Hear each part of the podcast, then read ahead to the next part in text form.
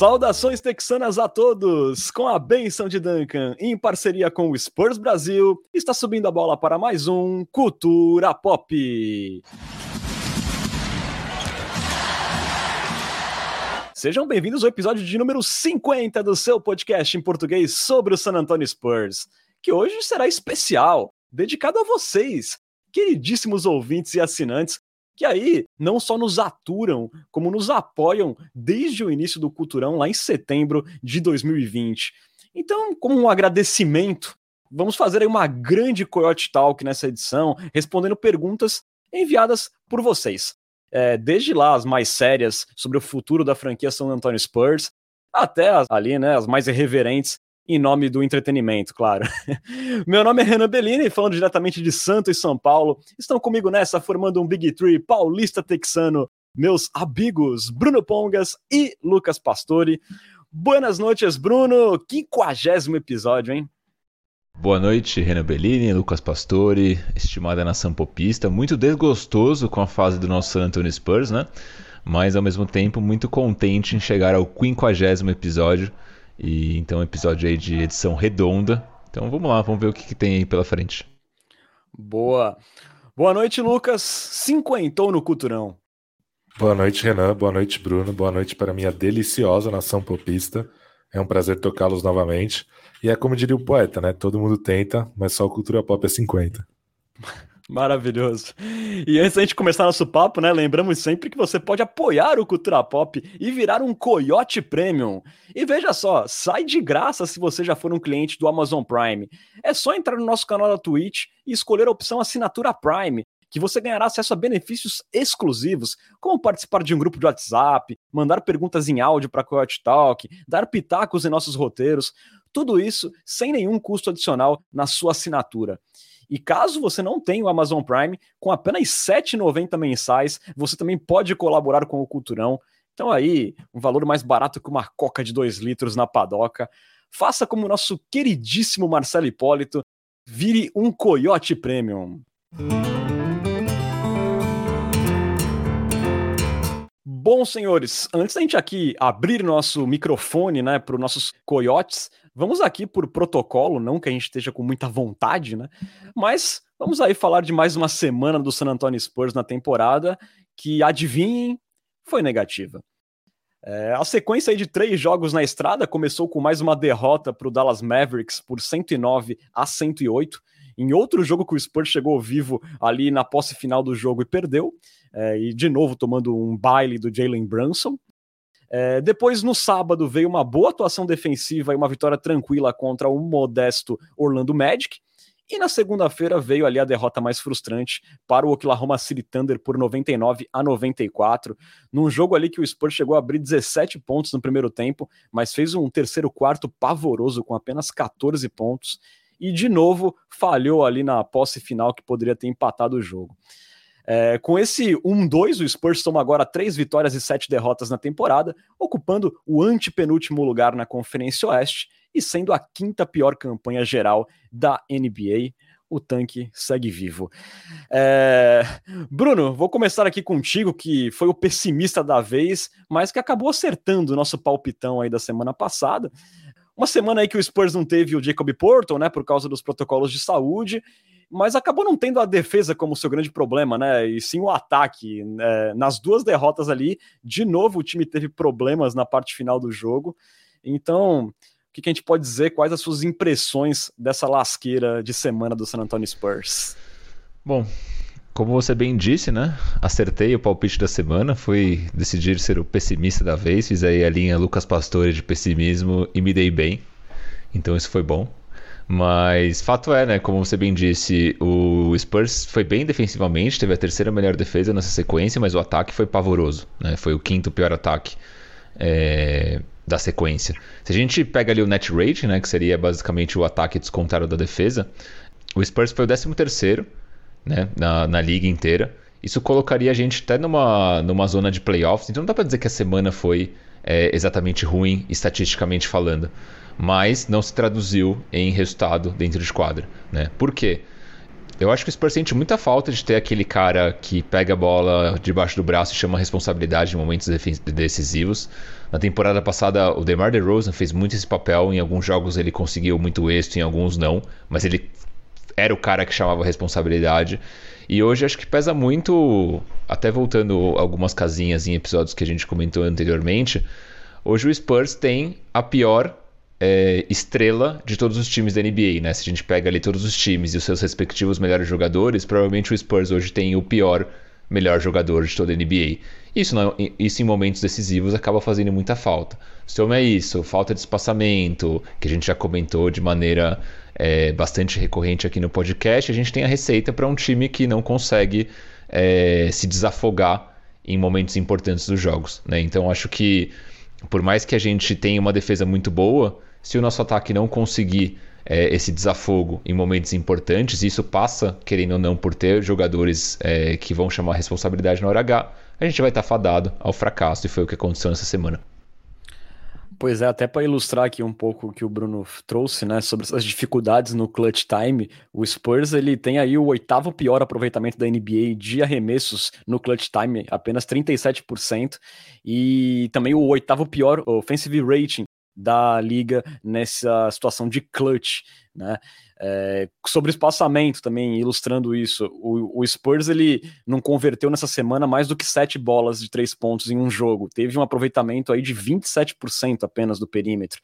É, o Spurs, na NBA, nos rankings gerais, ele é o pior em bolas de três pontos por jogo, né? Converte apenas 9,4 em média, e é o segundo que menos tenta. No momento, o Spurs tenta aí em média 28 bolas de três pontos por partida. Quer dizer, a gente voltou nesse momento para aquela estaca da temporada passada, né, de apenas 28 bolas tentadas.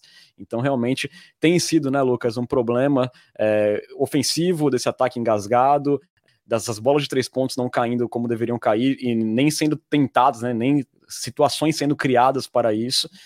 E a gente vê, né, que até o Porto fez também falta mais, eu diria, na tábua ofensiva do que na defesa especificamente, né? Contra o Dallas a gente viu como a gente é, careceu daqueles rebotes ofensivos, aquelas segundas chances que ele dá pra gente. Isso para um ataque tão engasgado como o do Spurs é complicado, né? É, acho que nem só por isso, mas também pelo jeito como que ele organiza o ataque, né? Ele estava servindo como um, um, organizador do ataque ali da cabeça do garrafão. A gente viu o Tadeusz Young mostrando uma faceta de passador muito interessante, mas diferente da do Poto, né? Ele é um jogador que joga mais estaticamente quando ele tá com a bola na mão. E o Poto é um cara que faz mais handoffs, né? Que é aquela, aquela bola em que o pivô pega a bola, bate em direção ao, ao jogador de perímetro e faz o corta-luz ao mesmo tempo que ele faz o passe. É... Teve até uns minutos, né? O Poto fez tanta, tanta falta que o Spurs jogou até uns minutinhos nesses últimos jogos sem pivô, né? Sem o Drew Banks, nem o Tadeusz Young em quadra. Foram estatisticamente desastrosos. É... E é isso, né? Sem o, sem o Poto, o Will Banks joga bastante, né? Isso, isso dá uma abaixada de astral. É... Também o Spurs ficou um tempo sem o McDermott, né, que tem sido o melhor arremessador do time na temporada, isso também atrapalha o, o espaçamento. O Derek White fez uma partida tenebrosa contra, contra o Thunder, né, como de, naquela gíria NBAística, ele não conseguiria acertar o mar de dentro de um barco, de tão ruim que estava a pontaria dele. É, e tudo isso vai pesando, né? Então, é, acho que essas vitórias contra Orlando, principalmente, né? Mostram que o Spurs vai ganhar os jogos que ele conseguir disparar, né? Porque é um time que vai sofrer no, no momento decisivo, não tem, não tem jeito. É, teve jogo em que o Spurs perdeu no momento decisivo porque o Greg Popovich, não porque, né? Mas sem o Greg Popovich chamar o tempo, deixar a jogada é, se desenrolar, não deu certo. Aí tentou chamar uma jogada, também não deu certo. Então, talvez seja a questão de achar uma fórmula certa para o Spurs competir, conseguir competir no clutch time, né? Que é, oficialmente são os últimos três minutos de jogos em que o placar está com no máximo cinco pontos de vantagem para algum dos dois times. Talvez seja uma questão que o Spurs precisa achar um, um, jeito de competir nesse, nesse clutch time, ou talvez seja uma questão de que o Spurs simplesmente não é bom o bastante. É, acho que isso fica meio, muito claro no plus-minus dos jogadores, né? O time titular tem um plus-minus negativo e o time reserva tem um positivo. Isso talvez não significa que o time reserva é pior, mas sim porque o time reserva é, consegue competir com outros times reservas de um jeito que o time titular não consegue. Então é isso, acho que é um, se eu tivesse que apostar, eu apostaria que essa vai ser nossa assina a temporada inteira. É, até porque vai ser difícil, né, Lucas? A gente ter jogos que o Spurs vai disparar, né? É, não vai ser muito fácil, né? Os jogos para isso são justamente contra essas equipes que são mais parelhas, mas o Spurs também não tem conseguindo, exceto contra o Orlando Magic. É, eu achei interessante que você puxou esse ponto né, do, do pop nos, nos momentos decisivos, né? É, contra o Thunder, deu muito nervoso. A gente vê aquela última posse que o Dejounte Murray é, faltava 22 segundos, né? Uma diferença de 3 pontos no placar, o Spurs com a bola. O Dejounte Murray quicou, quicou, não saiu nada, não saiu um bloqueio, não saiu uma jogada, não saiu nada, e terminou lá num chute de desespero do Looney Walker, e a gente morreu com o timeout. Contra o Mavericks, a gente também tinha uma, precisava de uma bola de três, faltando dois segundos. Era um lateral bola na quadra de defesa. E ao invés né, de tentar ali uma, um arremesso do logo com o Looney Walker, né, no desespero, tentaram lá um balão que é muito mais improvável de dar certo para frente. E o Spurs também não conseguiu concluir. E o Spurs vai ficando nesse quase, né? Desde a primeira, da primeira semana e agora esse quase até com equipes niveladas, né? Como é, o Oklahoma City Thunder. Mas, um outro, outro ponto que eu gostaria também de chamar é, a gente viu o Devin Vassell fazendo seu recorde na carreira em pontos é, contra o Dallas, né? 21 pontos, chutou ali 9 de 12 nos arremessos de quadra. Foi muito bem, fazia ali um terceiro quarto é, maravilhoso, fez sete pontos seguidos. Só que aí nas, na posse seguinte, nas posses seguintes, o time simplesmente esqueceu que o Devin Vassell existia e ele não participou mais dos ataques e o Spurs ficou sete posses de bola seguidas sem pontuar, e ali a vantagem que a gente tinha no terceiro quarto contra o Mavericks foi embora. E aí eu também toco nesse, no, nesse ponto para falar, às vezes, da falta de leitura que esse time tem ainda, até pela juventude também, com jogadores em posições de mais protagonismo, que não tinham antes, é, de às vezes identificar uma situação, de você é, ter um mismatch pela frente, você atacar em direção à cesta, ou de você passar a bola para um cara que está mais quente. O, o Sean Elliott fala muito disso nas transmissões lá é, do Spurs, e, e isso para mim de novo faltou ali é, em relação ao Dev Vassell no jogo contra o Dallas, né? Enfim, é, dando aqui um outro destaque individual que o Lucas deu uma antecipada, né? A gente viu que na ausência do Porto, o Tadeusz Young teve uma minutagem maior do que o Eubanks, embora o Eubanks é, tenha saído jogando, o Young teve mais minutos em todos os jogos e foi muito bem ali, ele teve saldo mais 10 contra o Dallas, mais 16 contra o Magic, Bruno, eu acho que nessa questão do Tadeusz Young e do Drew Eubanks não tem mais nenhuma dúvida, ou não deveria ter, né? Ele deve ser o backup do Porto é, quando o Porto retornar, né? Desses protocolos de saúde. Sim, eu tô curioso para ver o que, que, o Pop vai aprontar quando o Porto voltar, né? Porque é, não faz sentido que não seja o, o Tadeusz esse reserva imediato do Porto. Né? E o Banks, como a gente sempre fala, muito divertido, muito legal, mas jogando basquete não é o forte dele, né? Então, e o Tad Young é, é, um, é um grande jogador, né? Nessa sequência ele teve 10 pontos, 6 rebotes e 4 assistências de média. Né? Ele é um cara que ele consegue ler o jogo muito bem ali na cabeça do garrafão, encontrar alguns passos bem legais, com jogadores livres embaixo da cesta e tudo mais. Então, um cara que realmente é, é um, também falei isso no episódio anterior, né? Ele é um jogador de basquete, ele tem uma carreira sólida na NBA, jogou no Bulls, jogou em Indiana, é, sempre bem, né? Sempre com atuações sólidas, então não tem e ainda é novo, né? Então não tem por que não utilizar o, o, o Young nessa rotação. Mas estou curioso para entender o que o Pop vai fazer, né? Porque a gente já não consegue mais ler, já não conseguia antes, mas cada vez mais a gente não consegue ler o que se passa na cabeça do nosso querido velho senil. e além disso, também foram seis tocos e cinco roubos é, do Tadeusz Young nessa sequência, realmente entrando muito bem o veterano ali, que não é tão veterano assim, mas é um veterano. E eu também espero que, que o Pop use ele como backup center logo logo. Eu acho que não vou perguntar pro Pesca, porque o Pesca não quer mais falar de Drew Eubanks, ele deixou bem claro isso no último episódio. É, Bom, galera, uma última pergunta que eu quero fazer para os dois, é, só para fechar esse assunto semana do San Antonio Spurs. É, vocês acham que o Spurs deveria ter algumas vitórias a mais aí? Ou vocês acham que esse recorde hoje do Spurs aí, de três vitórias e sete derrotas, ele condiz com a realidade e realmente não foram acidentes esses clutch times ruins do Spurs? Começando pelo Bruno. Cara, é uma boa pergunta essa. Eu acho que Hoje a gente está com, com um recorde negativo. A gente fez boas partidas, é, algumas a gente chegou ali de igual para igual até o final, mas ao mesmo tempo a gente é o popular time ruim. Né? Um, um, no jogo contra o Thunder, ficou muito claro isso, né? O Spurs ele abriu uma vantagem, o Thunder é um time muito fraco. Né? Você tem ali alguns bons jogadores, como o SJ, você tem o, o Dort, que é um jogador interessante, mas depois é um, um grande catadão de jogadores jovens que ainda estão tentando encontrar seu espaço na liga. E mesmo assim, esses caras meteram pressão na gente no segundo tempo e conseguiram conquistar a vitória. Volto ainda na questão né, de o fato de San Antonio Spurs não ter uma grande estrela, alguém que coloque a bola debaixo do braço, é, isso faz com que a gente perca para a maioria dos times, inclusive para o Thunder, que tenha de fato uma estrela. Né? Eu fico pensando que se a gente tivesse o DeRozan talvez no, no, naquele time no jogo contra o Thunder, talvez a situação não tivesse sido a, a situação que aconteceu, né? aquela virada. Então, hoje, com o elenco que a gente tem, esse recorde não me surpreende. E na minha opinião, e também vendo a opinião da maioria dos torcedores do San Antonio Spurs, eu acho que é isso que a gente quer, de certa forma, né? A gente não está muito empolgado em vencer, por mais que perder seja chato, né? A gente chega aqui e fica com cara de bunda, frustrado, mas perder não é um mau negócio, né? Ainda mais perder para concorrentes é, por boas picks, como é o Oklahoma City Thunder. Então, eu acho que não é uma coincidência esse recorde negativo, embora acho que a gente, a gente tenha feito jogos é, que davam para ter vencido e o Spurs poderia tranquilamente estar com um recorde bem melhor.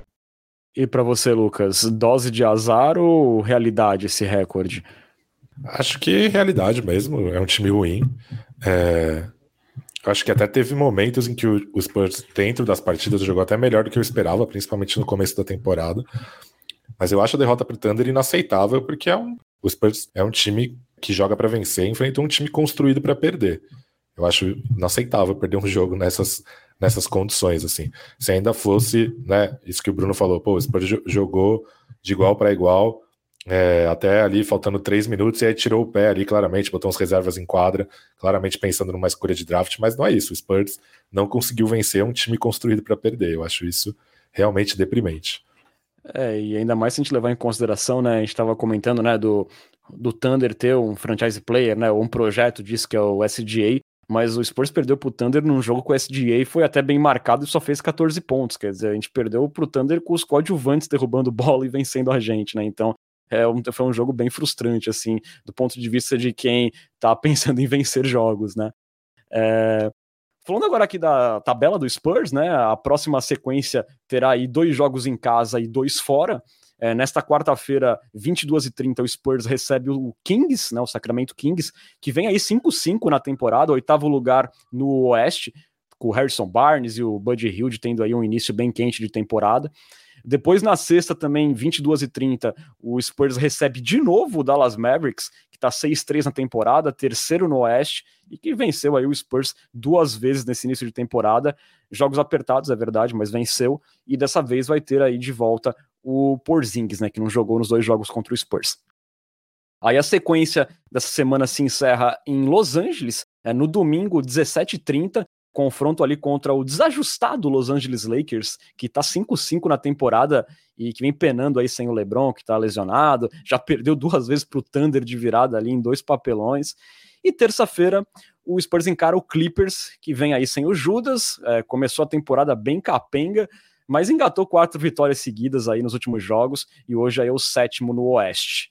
É, Bruno, uma sequência pesadinha, mais pesada do que a anterior, e com uma carinha aí de várias derrotas, né? Qual o seu palpite? É, não, muitas derrotas. Eu vou de um 3, porque eu acho que o Spurs tem, talvez ganhe do Lakers algum jogo num, num, num golpe de sorte, alguma coisa do tipo. É, o LeBron talvez não jogue, né? O LeBron tem jogado os últimos jogos ali com uma contusão meio esquisita.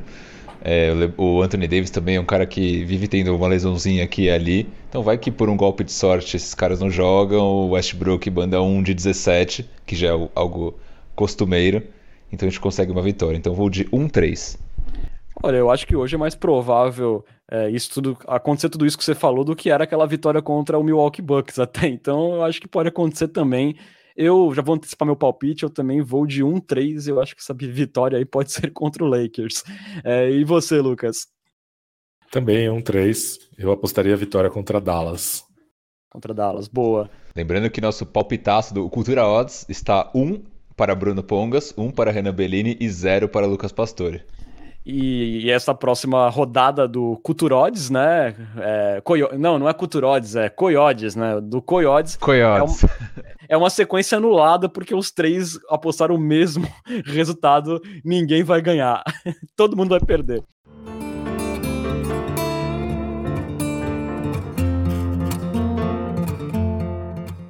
Agora, aqui a pedidos dos nossos ouvintes primotizados, está de volta aí o quadro que traz as últimas do mundo das ideias, onde a esperança e o ilusionismo caminham juntos. Começa agora a segunda temporada do G-League, eu ligo. Mais um G-League eu ligo aí para nossa conta. Hora de falar aí de exercitar bastante, né, o mundo das ideias. O Austin Spurs jogou contra o Rio Grande Valley, o grandioso Rio Grande Valley, perdeu, né? É, de 127 a 117, né? Como se a fase ruim em San Antonio não bastasse, temos também derrotas em Austin. Tivemos o Joe Wiskamp, nosso, nossa, nossa escolha de segunda rodada, é, com 15 pontos, 5 rebotes e 3 roubos de bola. Né? Ele fez ali 4 arremessos em 11 tentativas, e nas bolas de 3 ele fez 3 de 5, então foi uma boa partida ali do Wiskamp. Eu assisti ali o jogo e ele jogou bem. O Josh Primo também fez uma partida legal, 14 pontos, 5 de 12, 2 de 6 na bola de 3, 2 rebotes, 6 assistências. Mostrou ali alguns flashes com o playmaker, algo que a gente já tinha é, visto em oportunidades anteriores, e ali em Austin ele vai ter esse tempo para exercitar essa faceta de armador. E outros jogadores, né? O nosso querido Jordan Burns, que a gente falou sobre ele em alguns episódios anteriores, da grande Universidade de Colgate. Né? Então o jogador tem aí um belo sorriso teve zero pontos em dois minutos. Jordan Burns que é um two-way, né? Ou tô enganado? Não, não, não. Da volta é Keiko. Ah, da vo... é verdade, é o Keiko. Não, não vi a pontuação do Keiko, foi mal. Me, mas, me mas mais importa, ao, não. ao Pode Burns. ficar tranquilo.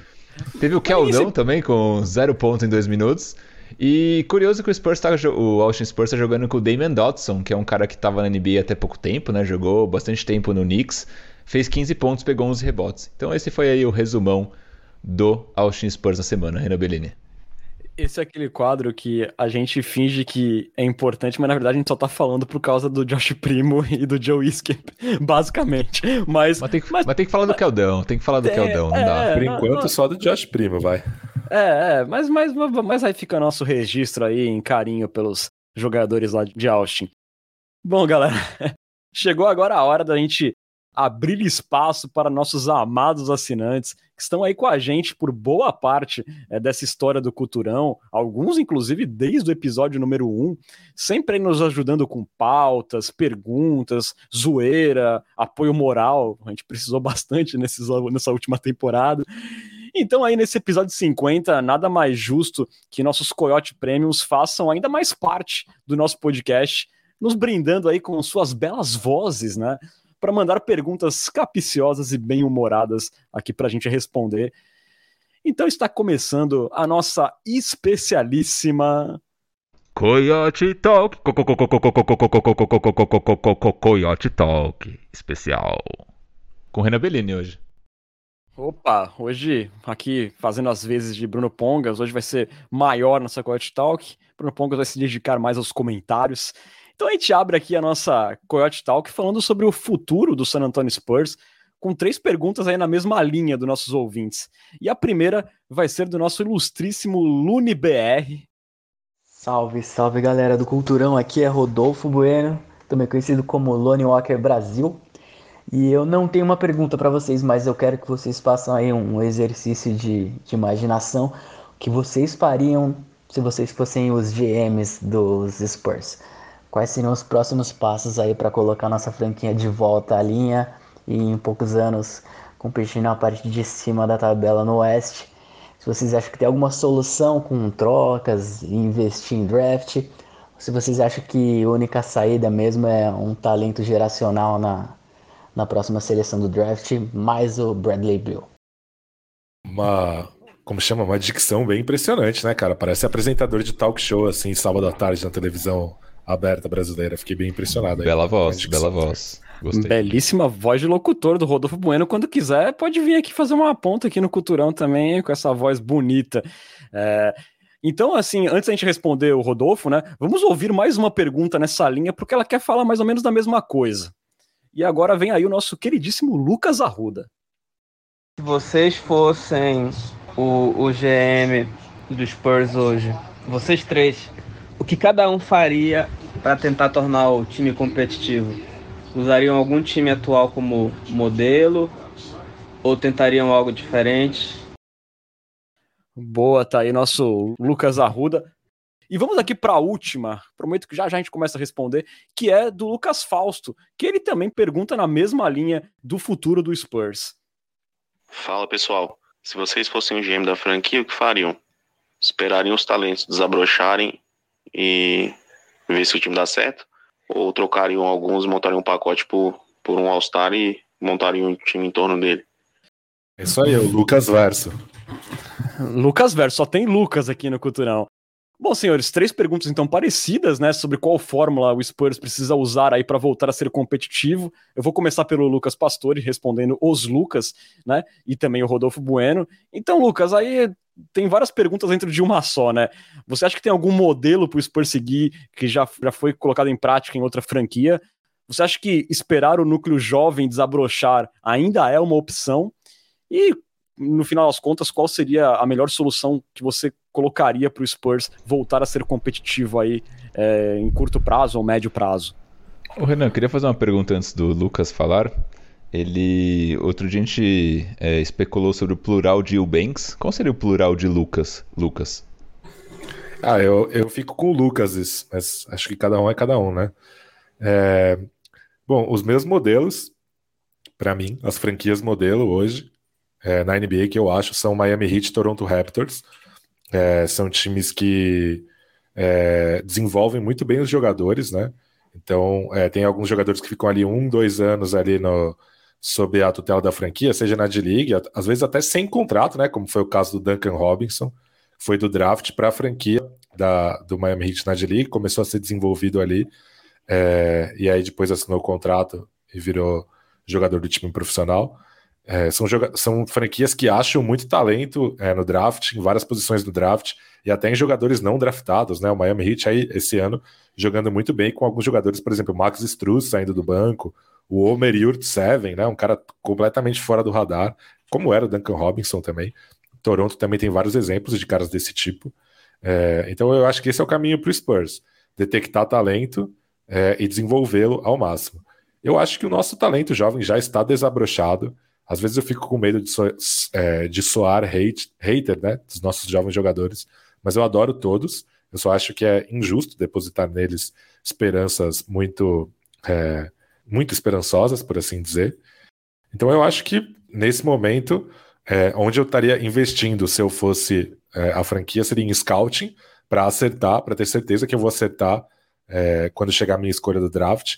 E aí tentar explorar cenários para ou subir no draft é, ou trocar os veteranos por escolhas de draft, né? Doug McDermott, Tadeusz Young, é, quem sabe até o Brin Forbes, né? Que fez, teve um papel relevante no, no time campeão ano passado. Mas eu também não descarto a possibilidade de ficar atento ao mercado de trocas. Acho que tem várias possíveis estrelas entrando nesse mercado essa temporada.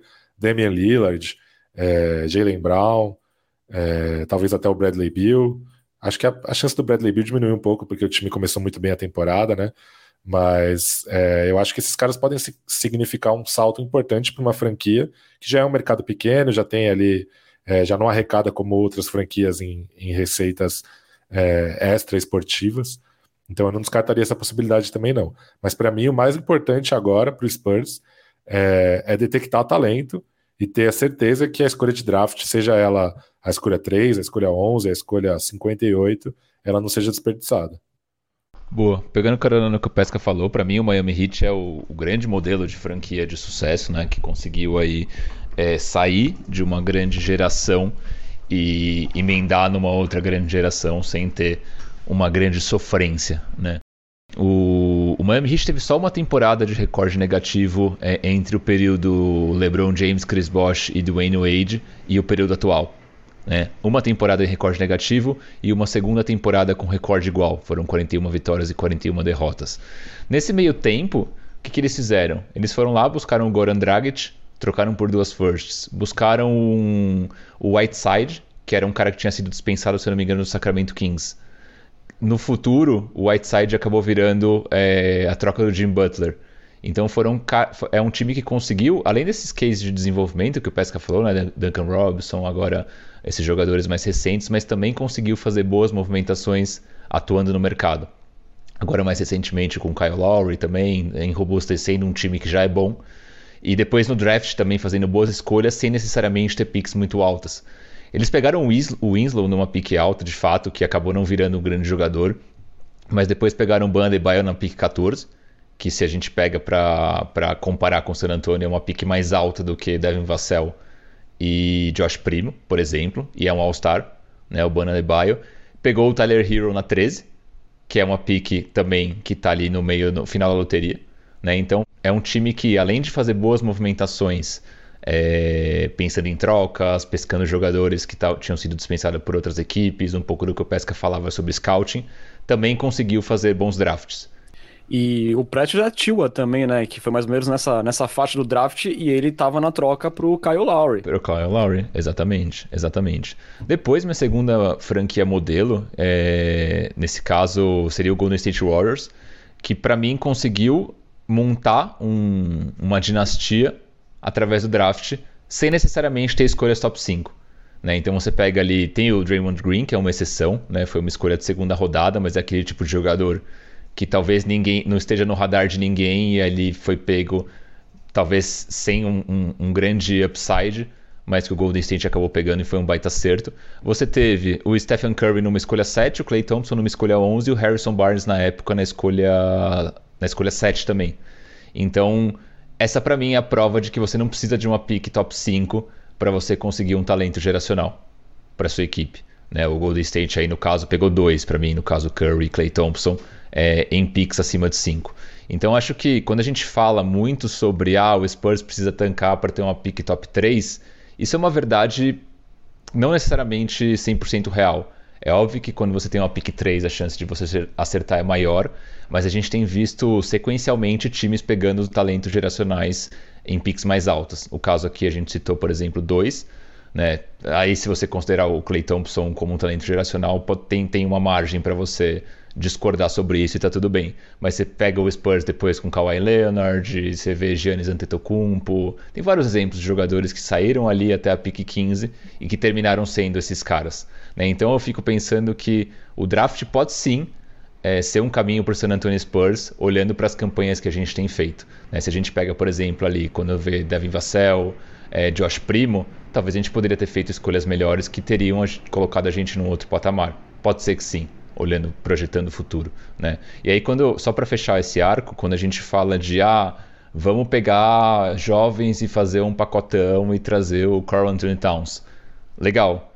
Mas será que os nossos jovens eles vão de fato desabrochar ou como o Pesca disse, o teto deles é esse e, e talvez o potencial esteja no mundo das ideias e esse mundo das ideias não vai se tornar realidade? Porque eu fico pensando que será que o Minnesota Timberwolves seria seduzido por um pacote com DeJounte Murray, Keldon Johnson e picks? Muito provavelmente não. Muito provavelmente outros times poderiam oferecer coisas melhores. Então talvez esse esse mundo das ideias onde a gente coloca que a gente vai oferecer vários jovens e várias picks e a gente vai conseguir um astro, eu não sei quão real esse, esse cenário ele é. A não ser que você tenha uma estrela realmente muito satisfeita em algum lugar. Então, essa é uma das coisas que me preocupa quando a gente fala em pensar em trocas com outras equipes, porque eu não sei se a gente tem os ativos certos para fazer isso acontecer. Boa. É, eu acho que aqui nós três né, temos um consenso que é, encontrar um franchise player via draft é o melhor caminho, se não o único para o Spurs competir assim no médio prazo, num curto prazo. Né? Pode ser que seja, de repente, no ano que vem, com uma escolha boa ali, top 5, que a esse ponto é realidade quase, né? Não realidade, mas tá ali no radar do Spurs. É, então eu também vejo por aí. Eu acho muito difícil o Spurs conseguir trazer estrelas por meio de agência livre. A gente fala do Bradley Bill, mas eu acho muito difícil você convencer um jogador a essa altura da carreira, no auge, assim, a ele sair de um time ruim, que é o Wizards, e vir para o, o sul do Texas para jogar no Spurs, no momento que o Spurs hoje não tá pegando nem playoff. A gente lembra que a gente tinha dificuldade de atrair jogadores na época que o Spurs tinha um baita time, então hoje é mais difícil ainda. Então eu não vejo muito caminho por agência livre do Spurs conseguir isso. Então acho que draft é mesmo o caminho, e enquanto isso, é, a gente não torrar né, o, o, cap space com peças medianas, né? Não chegar no, na próxima off-season e achar outro Doug McDermott aí e dar 14 milhões para ele. Eu acho que é uma, é uma coisa interessante você ter é, esse espaço salarial para absorver um contrato ruim, pegar uma oportunidade do mercado, se enfiar ali numa troca de vários times e conseguir acumular ativos. Eu acho que é um, é um caminho. E, e a essa altura também, se fosse um negócio bom, envolver os jovens do time eu, eu concordo meio que com o Pesca, assim, que é, eu nesse momento não vejo um franchise player no elenco do Spurs hoje. Talvez o cara que hoje eu tenho mais esperança seja o Josh Primo, mas o Josh Primo é muito novo, é apenas um mundo das ideias pra gente. Dos caras que são já realidade, que a gente tá assistindo, eu não vejo um franchise player. Eu vejo ótimos jogadores, como eu acho o DeJounte Murray um dos melhores two-ways da liga. Eu acho que o Keldon Johnson tem um potencial. É, o Devin Vassell tem tudo para ser um ótimo jogador na NBA, mas franchise player eu acho que a gente não tem. Então, esperar desabrochar eu acho que é, não é uma opção hoje. Mas concordamos nós três aí que o draft é o caminho. Bom, então vamos agora ouvir mais uma pergunta em áudio de um Coyote Premium nosso. Está na hora aí do nosso Rafael Danelon dar aí o ar da sua graça. Eu queria fazer uma pergunta aí pro Cultura Pop, né? Vocês não acham que a torcida do Spurs é muito corneteira, não? Né? Time horroroso. Time de Série B. E a gente acha que vai ganhar a Série A. É, abraço a todos. Concordo, concordo. Eu acho que a gente é o a gente é o Vasco e tá querendo brigar ali pela, pela Libertadores, não tem como. É, o, o, ponto aqui sobre isso, eu acho que grande parte dos, de todos nós que estamos aqui hoje, né, e, e nós três que estamos no, atrás dos microfones de todo mundo que está ouvindo, a gente começou a assistir o San Antonio Spurs numa era muito gloriosa, né? E a gente acabou ficando mal acostumado. Né? Ah, o Mário aqui acabou de comentar, inclusive, né? Somos mal acostumados. E eu acho que é, é, é, é realmente isso, né? A gente acostumou com o Duncan Parker de Ginobili, sempre tá em playoff, sempre tá disputando. Então isso é tudo novidade pra gente, né? O que a gente olhava para trás e via, sei lá, o Hawks passando, o Sixers passando, e outros times passando, a gente está passando agora. E a gente, com essa cabeça de time campeão, estrutura campeã e tudo mais, a gente olha e fala, puta, que, que horror. Mas é uma realidade que a gente tem e não tem o que fazer, vai ser dolorido pelos próximos anos. E foi meio no susto, né, que a torcida caiu nessa situação, né? Porque não estava nos planos o Spurs passar por isso, porque a gente tinha o Judas. Só caiu o Judas, foi Judas, e aí lascou todo o processo de continuidade ali é, que tinha do Spurs, né? De continuar sendo competitivo, de ter um franchise player para se construir em volta. Então a torcida caiu na situação meio no susto e é difícil se acostumar de uma hora para outra. É mais ou Exato. menos por aí mesmo. É, porque, não, só complementando, a gente emendou não só na, no draft do Judas, a evolução do Judas com a contratação do Lamarcus Aldridge no auge da carreira, por assim dizer. Então tinha tudo para esse San Antonio aí emendar pelo menos mais um ou dois títulos, né? Poderia ter vencido mais um título, inclusive, é... se não fosse o Zaza Pachulia, por exemplo. Mas, né, não aconteceu, então não adianta chorar pelo leite derramado. Ou se não fosse tio Denis também, né? Mas enfim, é... para você, Lucas, a torcida do Spurs é muito corneteira ou é assim mesmo? Eu concordo com isso, que a gente é muito mal acostumado. E acho que tem outro fator também, que é esse relacionado a nós brasileiros e o, no... e o modo como nós nos relacionamos com o esporte. Uma cultura muito resultadista, né? É... A gente gosta muito de vencer, né? Então, a gente né, fala-se no, no na linguagem popular que o Brasil é o país do futebol, mas na verdade a gente não gosta de futebol, né? A gente não gosta da modalidade, a gente não estuda a modalidade, a gente não tem paixão pela modalidade, a gente quer ver o nosso time ser campeão e, e pronto, né? Ninguém aqui fica estudando a, as ideias de jogo do Bielsa ou coisas parecidas. Isso também, isso também tem a ver com o segundo esporte, né? Então, quando tinha o Senna era Fórmula 1, hoje em dia ninguém mais. Hoje em dia é incogitável colocar o despertador para assistir o Grande Prêmio do Japão, que nem as pessoas faziam. Mesma coisa com o UFC já foi, tênis com o Guga e assim por diante. Só que nossa relação com o futebol, todo mundo tem chance de ser campeão, né? Então tem os estaduais, se o seu time for ruim, você pode ali dar sorte e, e conseguir uma Copa. É, futebol tem o, o, lance de que você pode jogar por uma bola, né? No basquete você não pode jogar por uma cesta. E na NBA não tem nada disso, né?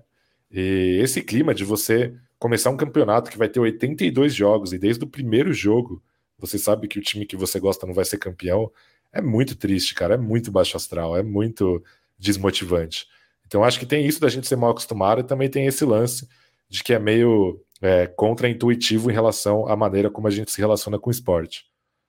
Só, só complementando aí também, eu, eu acho que o brasileiro gosta de vencer, né? Como o Pesca falou, o Guga, Ayrton Senna assim por diante, mas eu vejo isso acontecendo também no, nos twitters gringos lá, né? Você tem ali os, os jornalistas que acompanham o Spurs, que passam pano para tudo que a franquia faz, mas se você olha nos comentários, a galera tá pistola, todo mundo odeia o Will Banks, todo mundo quer que troque N jogadores por uma estrela. Acho que os mesmos papos que a gente tem aqui é, no nosso ambiente rolam lá também.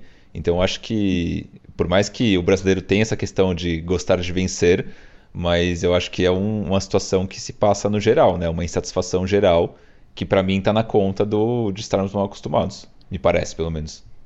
Boa. É, de fato, a semente da Coyote Terror tá plantada também lá em San Antônio, né?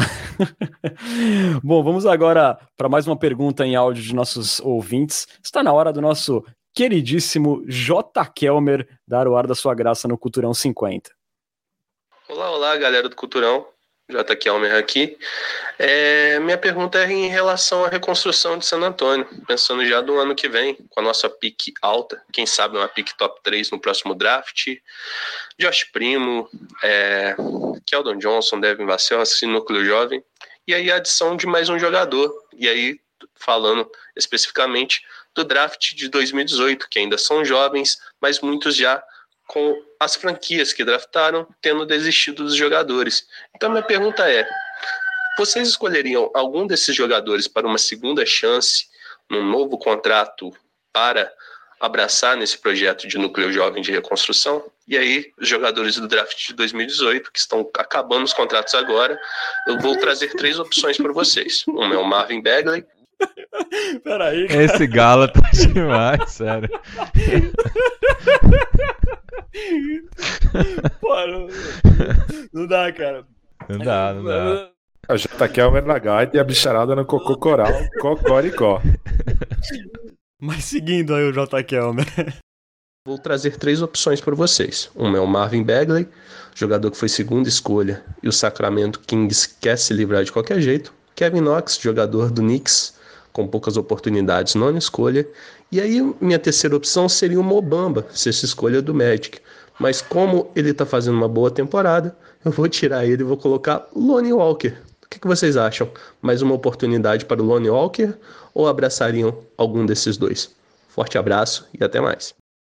Tá aí, portanto, nosso glorioso J. Kelmer. E aí, Pesca, você apostaria aí em algum desses jogadores que vão estar naquela situação de qualifying offer no próximo verão, né? Estariam nessa situação.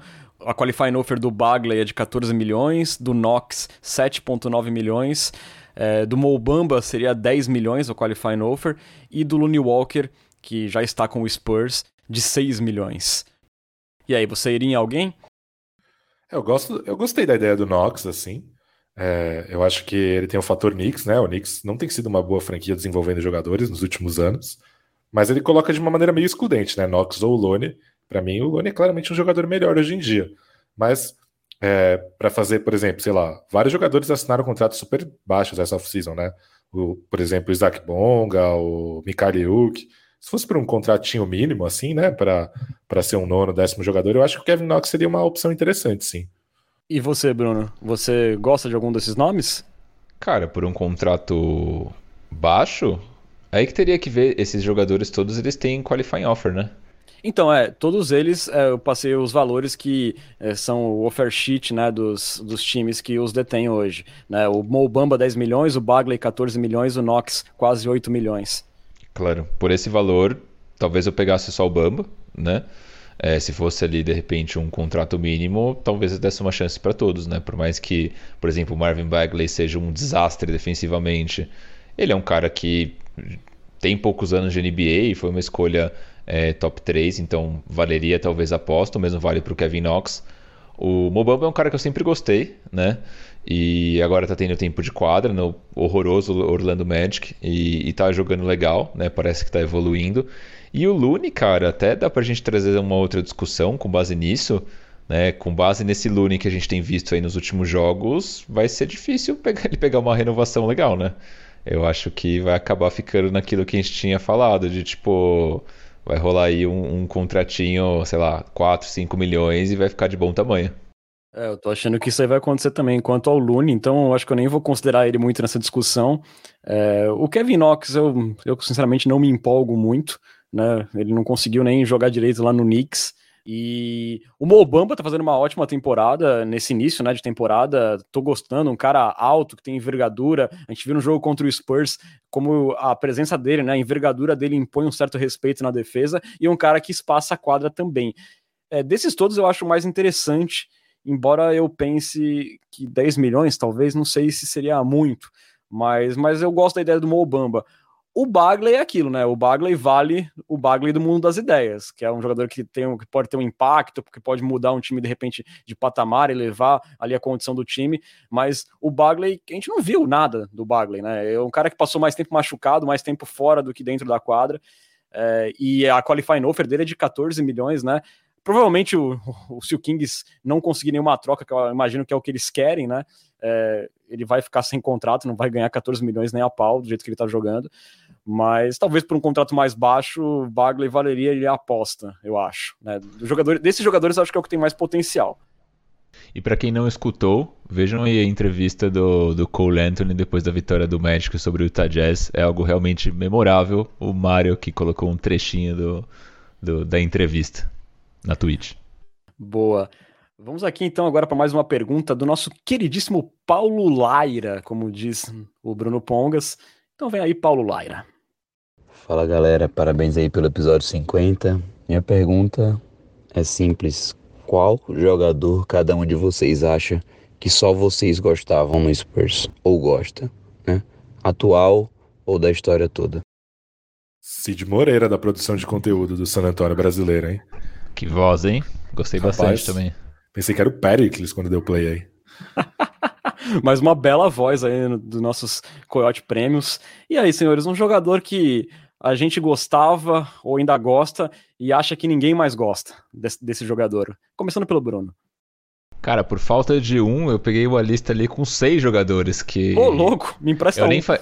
Eu nem coloquei que a gente gosta, porque isso pode gerar. Pode gerar briga aqui. Eu coloquei jogadores que eu, de certa forma, gosto e não necessariamente são alguma coisa. Começando, você quer que comece agora da, do momento atual para trás ou de trás para frente, né? Do, das antigas para agora? Você que escolhe, cara. então vamos começar com das antigas para agora. Gary New era um cara que muita gente criticava, mas eu curtia, né? Um cara que metia umas bolas em jogos decisivos. Vocês gostavam de Gary New? Eu acho que boa parte da torcida tinha meio que um pé atrás com o Gary New. É, eu não. Eu, eu ficava um pouco bravo quando ele era usado de armador. Justo, não era de fato o armador. Eu coloquei Matt Bonner, Matt Bonner que aí pesca odeia. Eu sei, por isso que eu não quis falar dos jogadores que a gente gosta. Mas eu curti o Matt Bonner, não era um bom jogador, mas tinha ali uns, uns momentos divertidos. Aaron Baines, né? Que foi um cara que eu, eu achei que teve uma passagem legal.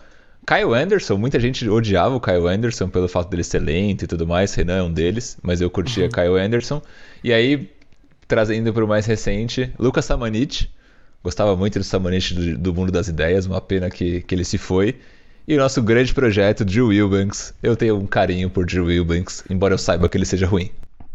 Acabou o podcast, episódio 50 e último. Não aguento, não aguento hoje é- mais. É, hoje é o último episódio do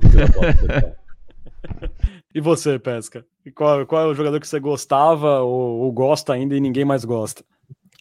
Cara, eu gostava muito de um jogador que eu, às vezes é, era meio amor e ódio, né? Mas eu gostava muito do Nando Decolo, cara, porque ele dava uns passes muito da hora, assim, uns passes meio Peach Pistol, meio White Chocolate, mas às vezes dava raiva porque ele era muito mão de pau arremessando, né? Em San Antônio e tal. Hoje ele já virou um jogador mais completo e tal. Mas eu gostava muito dele quando deu aquela treta lá dele reclamar que tava no banco e tal. Eu fiquei realmente bem triste. Então acho que ele é meu, meu herói hipster. Cara, eu vou aqui falar. Nando Decolou uma boa. É, eu vou falar um, eu acho que até a galera não tinha má vontade com ele, mas eu acho que eu gostava mais do que a maioria gostava, que era do Jonathan Simmons. Eu fiquei bastante triste quando ele saiu do Spurs. Eu era um cara assim que trazia uma energia na defesa, dava umas dunks legais. Numa época que o Spurs não tinha ninguém que enterrava assim, assim fazia aqueles, aquelas dunks legais, ele era um cara que fazia isso. Eu gostava do Jonathan Simmons. E a outra é mais doida. Cara, eu gostava do Francisco Elson, cara. 2007, campeão com o Spurs. Ele era um pivôzão lá, reserva, né? Mas era um cara que sempre entrava com energia, também dava umas dunks legais, berrava. E eu ali em 2007, mais novo, eu achava legal o Francisco Elson. Justo. Eu, eu gostava do Jonathan Simmons também, até comentar sobre isso que o Perdugas comentou aqui, que aquele jogo dele contra o Warriors foi absurdo, né? Que ele deu toco, se não me engano, no Curry, numa bandeja. Foi realmente muito bom. Foi o primeiro jogo, acho que, da temporada. O Warriors era atual campeão e a gente meteu uma surra deles lá em, lá em Oakland, né? E foi o Jonathan Simmons o principal jogador. É, vamos lá para mais uma pergunta capiciosa aí é, na nossa Coyote Talk especial. Vamos agora com ele que tem o melhor sobrenome aí do nosso grupo, João Lorte. Bom dia, boa tarde, boa noite para os três. Não sei que momento exato vão querer gravar, não sei, né? Mas a, a pergunta não é bem uma pergunta, mas é mais um, uma brincadeira aí. Vocês fizeram um programa especial, né? Fazendo o draft do, dos sonhos do Spurs, né? É, o elenco todo, não só, o, não só os cinco titulares. Mas eu queria fazer o seguinte: já que não dá para fazer daquele tamanho, né? Porque ia ficar muito grande, é um episódio só nisso. Façam o quinteto titular e o primeiro homem de ouro aí é, dos piores que já passaram pelo Spurs que vocês conseguem lembrar, ou da história é, que vocês tiverem conhecimento. Falou? Parabéns pelos 50 episódios aí, um abraço. Valeuzão, João Lorte, aí pelos parabéns. Ótima pergunta, hein, Bruno Pongas? Qual seria aí a nossa escalação dos horrores do San Antonio Spurs? Cara, pesquisei, pesquisei. É... Para lembrar de, do, dos elencos aí nesses anos todos, meu armador titular seria Anthony Carter, Jogou aí, nossa, mão de pau dos infernos no armador canhoto. Se eu não me engano, o Anthony Carter ele é o pai do Cole Anthony, que joga no Magic agora. Preciso confirmar essa informação depois. Mas Anthony Carter, com menções honrosas, honrosas aí para ou menções horrorosas para Chris Quinn e Jack Voga, né? Meu alarmador, essa foi difícil, mas eu vou de Devin Brown. Não sei se vocês lembram, Devin Brown jogava com uma faixinha, camisa 23 de San Antonio. Foi um dos Bem que ruim. tomou o fatídico dia do T-Mac lá dos 13 pontos, né? No, que, que ele fez lá. Acho que sim. É, é, teve um escorregão do Devin Brown. Devin Brown, muito ruim. Com menção honrosa para Malik Hairston, que nem jogou em San Antonio, mas ele foi o cara que foi trocado pelo Goran Dragic. Né? O San Antonio draftou o Dragic e trocou pelo Hairston, que tinha sido draftado pelo Suns. Um erro crasso aí da nossa história. Meu SF seria Keith Bogans. Saudoso Keith Bogans. Batia muito e jogava pouco. Meu power forward seria Jeff Iris, horrendo.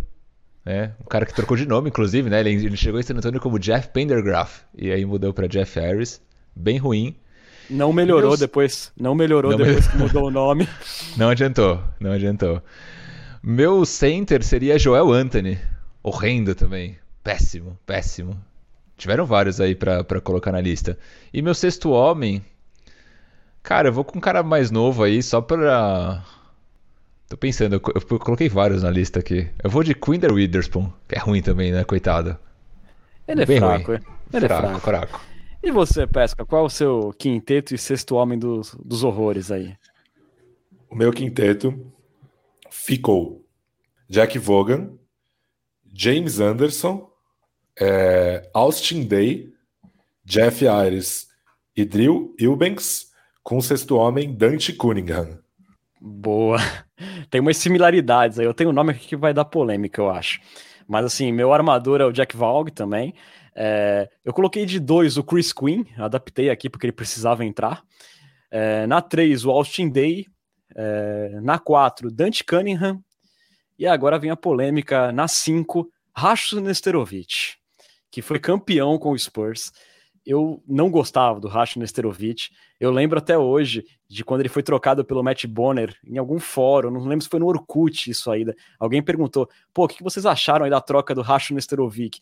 E eu lembro de um maravilhoso comentário que falou: eu trocava o Racho por um copo d'água. É, desde então eu adotei é, essa piada, é, eu sempre lembro. Eu achava bem fraco o Racho Nesterovic. Ele foi campeão lá, mas é, enfim. E o sexto homem aí eu coloquei o Trey Lyles. Pô, eu gostava do Nesterovic, cara. Que eu fiquei ofendido com essa. Eu sabia que você ia ficar ofendido. Era um dos poucos caras que conseguia, conseguia entre muitas aspas, marcar o Shaquille O'Neal, né? Porque ele não conseguia, mas ele dava, dava umas, umas porradas nele. É, porrada, porrada dava, né? Mas ali não tinha muita. Digamos que não foi muito sentida a falta de Racho Nesterovic. É, tivemos ali um upside bem interessante quando veio o Fabrício Alberto. Né? Teve o Nazir Mohamed também, que foi. O, o Nazir Mohamed eu gostava bastante também. Era um bom jogador. Do, do Mohamed eu, eu curtia, agora eu curtia bem mais do que o Racho Nesterovic. bom, então vamos agora para nossa aqui o um momento Spurs 2005 aqui que, que beleza aqui o nosso queridíssimo Perdugas fala que o Renan é campeão em entregar a idade pois é mas todos nós entregamos aqui um pouquinho agora. É, vamos lá. A última pergunta em áudio que é do nosso glorioso Leio Pão. Fala Big Tree. Eu vou seguindo a minha linha de perguntas sobre quem seriam no Spurs mas agora como especial é o culturão. Uma pergunta é quem cada um de vocês três seria no time atual do Spurs? Então ele pergunta aí quem é, nós seríamos, cada um de nós três, é, se fosse fazer uma comparação aí com jogadores do elenco atual do Spurs. Como é que a gente vai fazer? Cada um fala o seu ou a gente fala os três de cada um? Eu pensei em quem eu seria. Então manda ver, Pesca. Eu seria o Tadeusz Young, velho, gordo e o auge já foi. Pô, queria eu estar tá gordo que nem o Young, caralho. ah, do elenco ele é o mais, mais cheinho, né? É, queria eu, queria eu.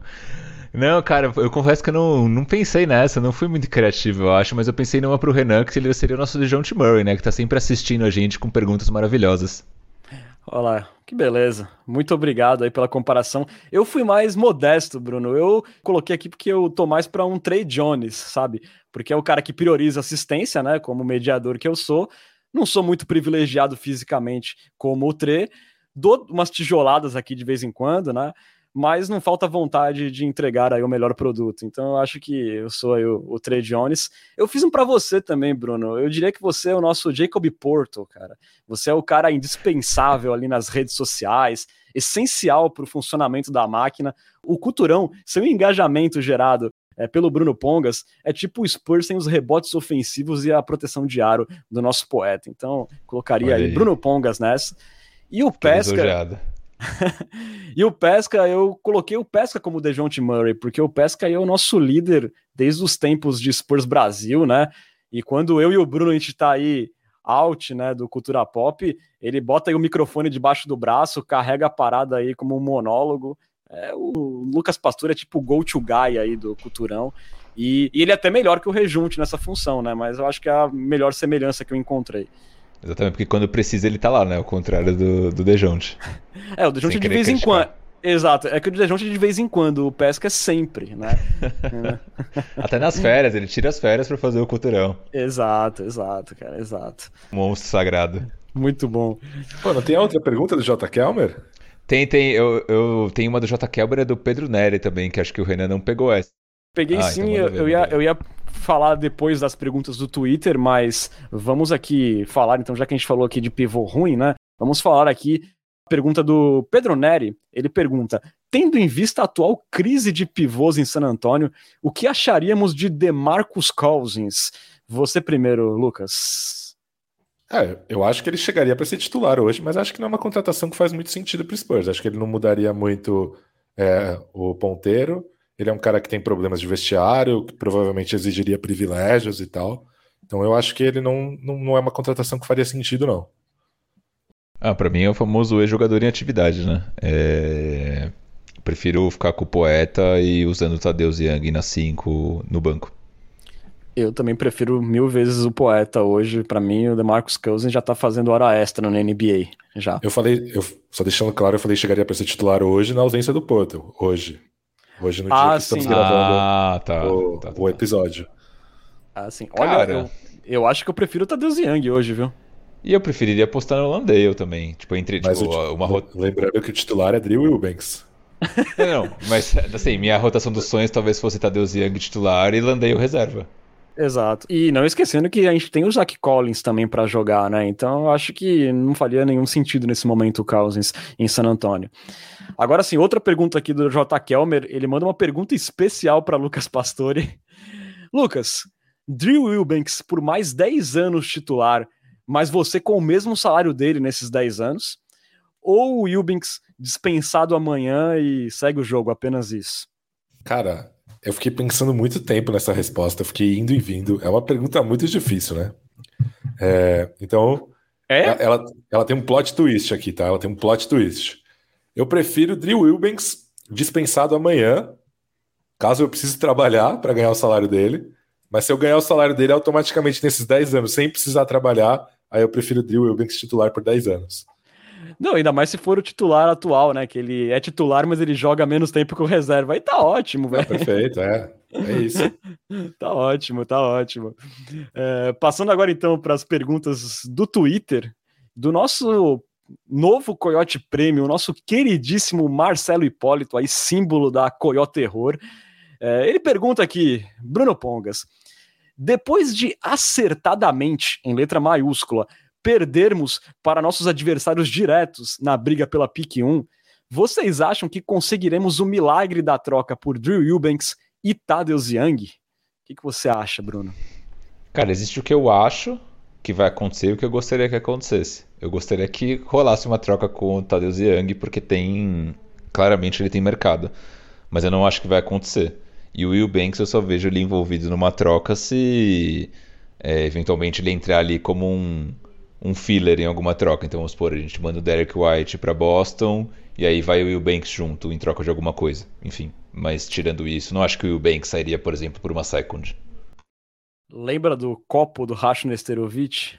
O Drew Eubanks, nem aquela tampinha do enxaguante bucal você consegue em troca do Drew Eubanks, então acho muito difícil. É, mas o Tadeusz Young é a grande esperança aí da gente fazer pelo menos uma pique aí com o Tadeusz Young. E você, Lucas? É, eu concordo, mas lembrando também que a troca, uma troca pelo Tadeusz Young seria melhor antes da temporada, quando os elencos ainda não estavam prontos. Hoje, provavelmente, o Spurs vai ter que pegar um contrato ruim em troca, né? Isso talvez seja bom para melhorar a compensação, mas, mas tem esse, esse lado ruim. E o Banks não, não vai ser trocado por nada, não. Eu, não. eu simplesmente não aguento mais falar sobre ele. Exato. É, eu também acho bem complicado o encaixe do Young no meio da temporada. Vamos ver aí se rola alguma coisa até a trade deadline e a esperança para a gente não sair de mão abanando de novo, né? É... Não queria desestimular a galera, mas não vai rolar, né? Só colocando expectativas claras para todos. É, é complicado. Buyout Denver Nuggets, tá muito, é... tá muito na cara esse, é... esse, esse roteiro. Chega o torcedor que começou, começou a acompanhar a gente, o, o, Spurs ontem e pensa, putz, o Spurs vai fazer uma troca legal. Não, não vai fazer. É, Denver Nuggets aqui... contender, precisando de pivô, tá muito na cara que isso vai acontecer. Não tem escolha para trocar, não tem espaço salarial. Vai rolar o buyout e, e Young em Denver. É, a gente aqui gostaria de falar coisas esperançosas para você, mas ultimamente está difícil, né? E uma pergunta do Guilherme lá no Twitter, na mesma linha. É, Lucas, o que, vocês acham que é possível o Spurs conseguir pelo Tad Young, né? A gente está dizendo que não vai conseguir nada, mas se fosse no mundo ideal, o que, que você acha que o Spurs tinha que buscar pelo Tadeusz Young? Acho que mais escolha de primeira rodada, né? Não, se não der para ser desse draft, né? Se for para um contender, já tem escolhas comprometidas uma escolha de primeira rodada em algum momento, né? Um cara que vem de uma temporada muito boa em Chicago, defensor versátil, bom passador no ataque, é, consegue defender no perímetro, né? O que é uma coisa muito boa para jogadores de garrafão hoje em dia. É uma presença valorizada no vestiário, né? Um veterano que costuma ser elogiado por sua influência e tal. Então, acho que isso é possível, mas, mas se vai conseguir é outra história, né? Eu sou mais conservador aí. Eu acho que o Spurs talvez conseguisse uma escolha de segunda rodada e um jovem muito ruim. Né? Tipo, que nem o ano passado, quando estavam falando de o Hit mandar pelo Rudy Gay o Caseu que pala. Então, acho que é algo nessa linha. Se fosse uma pick de primeiro round, mesmo que seja de, de final de round ou algo bem distante, seria um, um baita negócio, mas acho de, difícil que rolem. O, o, o, ponto contra, entre aspas, do Tadeusz Young, né? O, o Pesca falou aí de ética de trabalho e tudo mais, mas lembrando que ele tem ali a esposa do goleiro Denis, né? Que tá ali na rede social, só, só mandando as alfinetadas que o Tadjang não joga. Não sei se vocês já viram. Verdade, verdade. Tem isso, né? Tem o fator rede social aí. Bom, aguardemos, vamos torcer para que role alguma coisa. É, aqui o ouvinte poetizando lá no Twitter pergunta aqui: seremos top 5 no próximo draft? Quais são as nossas expectativas? E ele também pergunta se a gente tem medo do Jokic do proletariado, que é o Jacob Portal, que ele saia no final da temporada se ele mantiver este alto nível. Bom, só falando aqui, poetizando, né, que o Porto tem contrato garantido até o final da temporada 22-23, né? Depois é bem possível que o Porto, jogando nesse nível, receba uma bolada, porque o, o contrato dele no Spurs é muito bom pro Spurs, né? Então, é, mas pro final dessa temporada é bem difícil. Mas e aí, Bruno, a gente vai ser top 5 do próximo draft? Cara, falei, farei de das palavras de Matheus Gonzaga as minhas, que depende dos deuses da loteria, né? Que meio que é, na bolinha, na sorte ali, né? Tem uma probabilidade de cair a gente no top 5, muito possivelmente. É, mas é difícil dizer, vai ser meio que, que na sorte.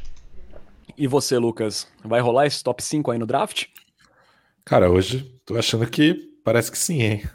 Bom, como a gente falou, né? Hoje o Spurs tem a quinta pior campanha geral da liga. Então estaria ali mesmo no limite se não tivesse a loteria, né? Se fosse que nem na NFL, que é só a ordem inversa. Mas as chances são boas no atual momento. E aqui, partindo então para mais uma pergunta, o Enzo Mansano ele pergunta: quais jogadores da liga vocês acham que tem a cara do Spurs? Por exemplo, eu acho que o Chris Paul tem a cara do Spurs, fala aqui o Enzo. E você, Lucas, para você, quem tem a cara do Spurs? Cara, eu sempre achei o Dario Saric um jogador muito Spurs pela, pelo modo altruísta dele jogar. É, o George Hill, obviamente, né? Um, um mascotinho nosso da, da fábrica Greg Popovich de armadores. Tem o Corey Joseph também. Mas o, o jogador. Só jogador acho... ruim, só. Só é, jogador ruim. É isso, dentro, da, dentro da realidade, não é mesmo? Né?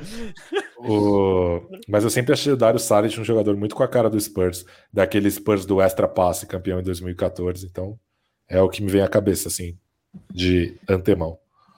E você, Bruno?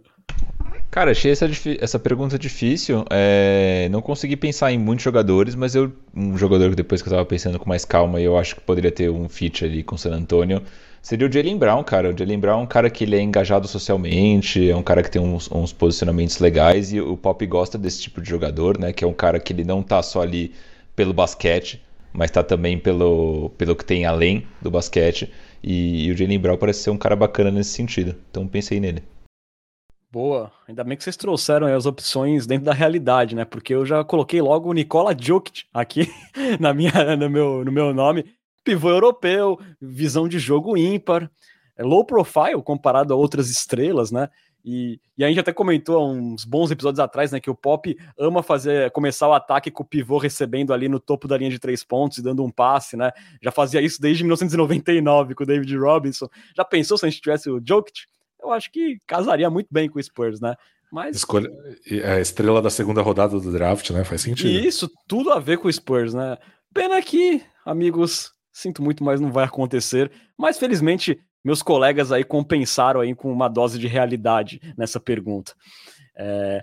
Vamos então agora aqui para uma pergunta do Keldon Johnson Brasil, que pergunta: Devin Vassell merece a titularidade, Bruno Pongas? Cara, eu, gosto do Vassell vindo do banco, né? Ele vindo nessa segunda unidade, jogando junto com o Tadeusz Young nessa, nessa ausência do Pearl, tá sendo bem divertido. Os dois com números defensivos muito bons. E eu acho que o fato dele estar tá na segunda unidade permite que ele tenha mais flexibilidade para ser desenvolvido como um potencial scorer. Né? E a gente tem visto ele nos jogos é, cada vez com mais moves, é, ofensivamente falando coisas que ele não tinha na temporada passada, como ali um, uma criação de arremesso, ele tem conseguido trazer, nem sempre com uma grande eficiência, mas dá para perceber que é algo que ele está treinando e está desenvolvendo. E eu acho que talvez ele na primeira unidade, dividindo muito tempo com o DeJounte Murray, com o Keldon Johnson, talvez esse esse tempo de desenvolvimento ficaria um pouco limitado, né? Eu sempre tentaria enxergar que o fato de você ser reserva na NBA não necessariamente quer dizer que você é menos do que, menos do que um titular Basta a gente olhar para o próprio Spurs com Ginobili esses anos todos como reserva. Então acho que eu iria por aí. Ótimo ponto, Bruno Pongas. Também acho bem interessante ter o, o Devin na segunda unidade com mais protagonismo, com mais a bola na mão, né? Que é o mesmo que a gente fala do Lune, basicamente, né? Exato, exato. Lune que nos últimos jogos até perdeu um pouco de espaço, o Devin Vassell aí vem se tornando mais importante que o Lune na rotação até. É, e para você, Lucas, Vassell titular ou tá bom do jeito que tá? Acho que pensando por um prisma de merecimento, ele tem feito uma temporada melhor que a do Derek White.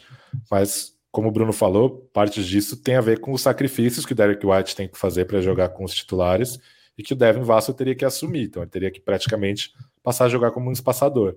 Então, eu acho que a pergunta é se ele merece ser titular. Eu acho até que merece, mas acho que talvez não seja a melhor coisa para ele. Boa.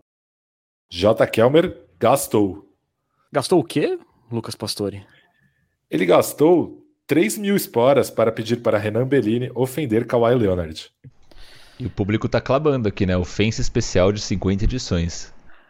É, não é tão temático assim, né? Até porque esse indivíduo, esse Judas safado, não merece, né? Uma muita importância. Um indivíduo aí sem coração, peçonhento, né? Que é dono de uma conduta tão boa quanto a defesa de Brin Forbes. Mas enfim, vamos seguindo aqui para nossa última pergunta dos nossos ouvintes para fechar essa Quest com uma pergunta bem legal, senhores. É, começando pelo Lucas Pastore. Qual foi o melhor momento como torcedor do Spurs para você? Ah, difícil falar que não foi o título de 2014, porque aquele, aquele time era muito legal, né? Mas eu tenho dois momentos bem menos importantes para a história da franquia, mas em que eu fiquei muito feliz. Os dois contra o Suns. Um, o Bruno estava na minha casa, inclusive, a bola de três do Tim Duncan. Que massa. É... E o outro foi a bola de três do Roger Mason Jr. para ganhar o jogo na rodada de Natal. É, então, dois momentos que eu lembro com muito carinho, que eu fiquei muito feliz. Cara, um dia que eu fiquei muito feliz também, muito feliz, de pulando pela casa e tal, foi o dia que o Spurs contratou o Lamarcus Aldridge, porque é uma coisa total, totalmente fora da curva da minha história de torcedor com o Spurs, o Spurs contratar um agente livre de dessa relevância. Então, acho que foram três momentos que eu fiquei muito, muito feliz mesmo. Muito bom, Lucas Pastore, muito bom. E você, Bruno? É, eu separei três momentos também. É, para mim, título 2014, não só por ser um título, mas por tudo que ele representa, né? O Spurs tinha perdido no, no, ano anterior daquela maneira trágica e aí conseguiu dar a volta por cima passando o carro no hit da panela. E jogando então, lindo, né? E jogando lindo, né? Colocando ali o ar-condicionado quebrado para ferver o LeBron James. É, no maior estilo Libertadores, né? Faltou só o copinho de mijo no escanteio, no, Total... no arremesso livre, né? Não teve, não teve a, a cobra no vestiário também? É...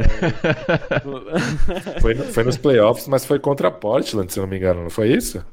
Deve ter sido, é, acho contra, que foi, acho que foi antes. Oklahoma, alguma coisa assim. Mas foi naqueles Spurs, playoffs também. Spurs copeiro e peleador, né? É, depois, dois momentos, eu também separei esse, esse, esse jogo contra o Suns, né? Foi um jogo 1, um, é, da primeira rodada dos playoffs contra o Suns e, e teve justamente essa bola do Duncan para empatar o jogo, mas como se não bastasse, teve também uma bola do Ginobili é, para decidir o jogo, que foi basicamente o game winner, né? Ele fez ali uma bandeja faltando dois segundos para acabar a partida. E, e, era um Suns fortíssimo, né? Então. E jogo 1, um, né? Aquela vitória foi. Exatamente. É, em San Antônio, né? Então foi uma. Se o Spurs perdesse em casa ali, provavelmente ficaria ali de, de calças curtas. Eu até separei os vídeos aqui para quem estiver na Twitch. Estão os respectivos links para vocês assistirem. Dessa bola de três pontos do Duncan, eu gosto muito da narração do Mike Brink.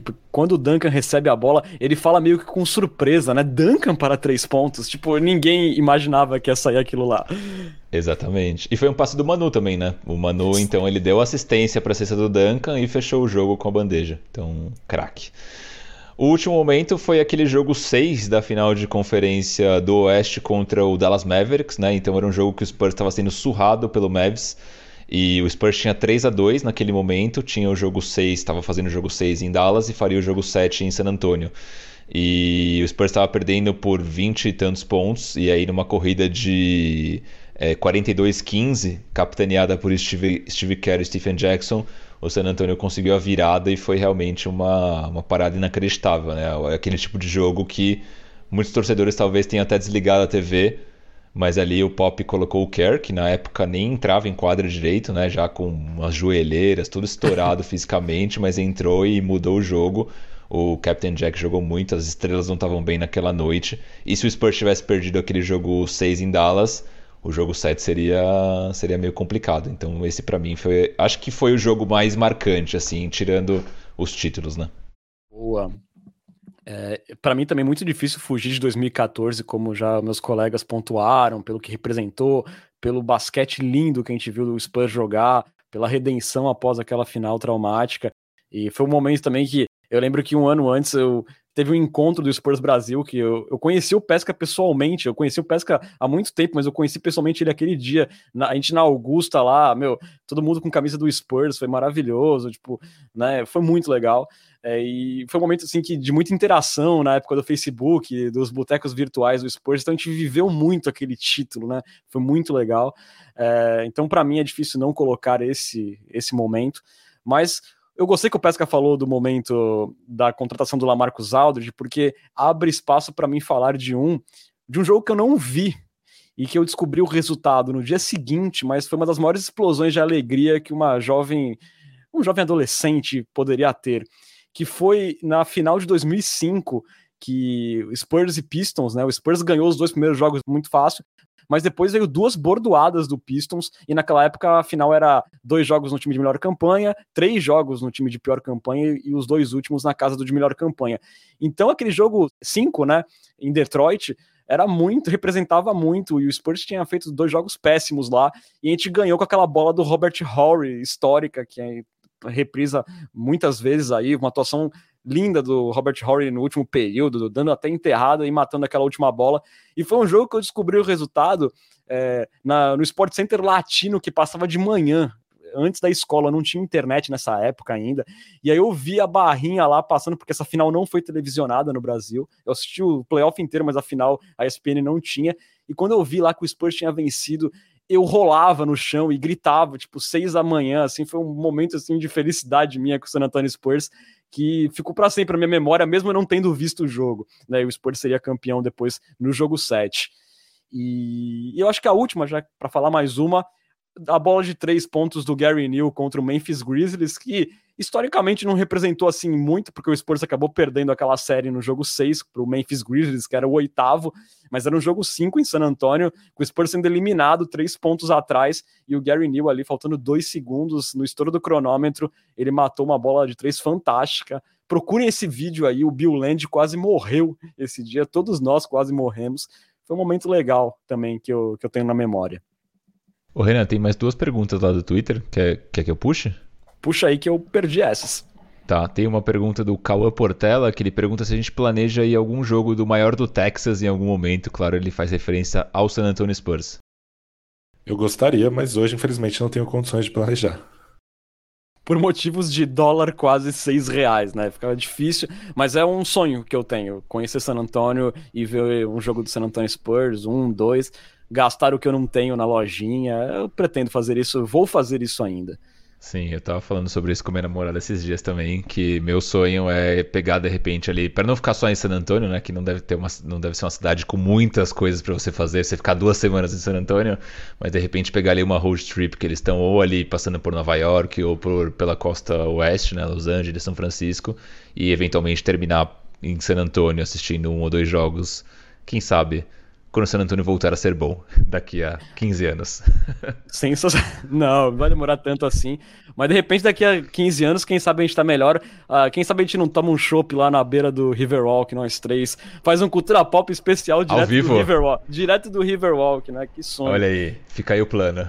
eu, eu, que gosto, eu que gosto de muito de NFL e meu time da NFL, que é o Indianapolis Colts, é da divisão do Houston Texans. Eu planejaria ali uma viagem tipo em novembro que eu conseguisse pegar Spurs e um jogo do Colts em Houston também. É um, um sonho aí que eu tenho. Quem sabe? Tinha uma pergunta do Felipe Ito, que ele fala assim: o que acharam do absurdo do Bucks só ir visitar a Casa Branca quando o Forbes já não estava mais no elenco? Respeitem o Forbão. É brincadeira, né? Eles não foram por causa do Trump. É, coitado do Forbes. Aqui o Perdugas faz uma pergunta: Peyton Manning ou Manu Ginobili? Caramba, Perdugas, mas você quer, quer me quebrar nesse final de. E aí? Final. E aí? Cara, é difícil, viu? É difícil porque o Manu foi quem fez eu gostar assim de basquete, quem fez eu virar torcedor do Spurs. Cara, eu vou dar uma de Lucas Pastor aqui que eu vou ficar no muro, cara, mas eu acho que eu acho que o Manu Ginobili um pouquinho mais. Desculpa, tio Peyton, eu te amo. Ah, bom. Posto que no podcast Cultura Mailing você falou o contrário.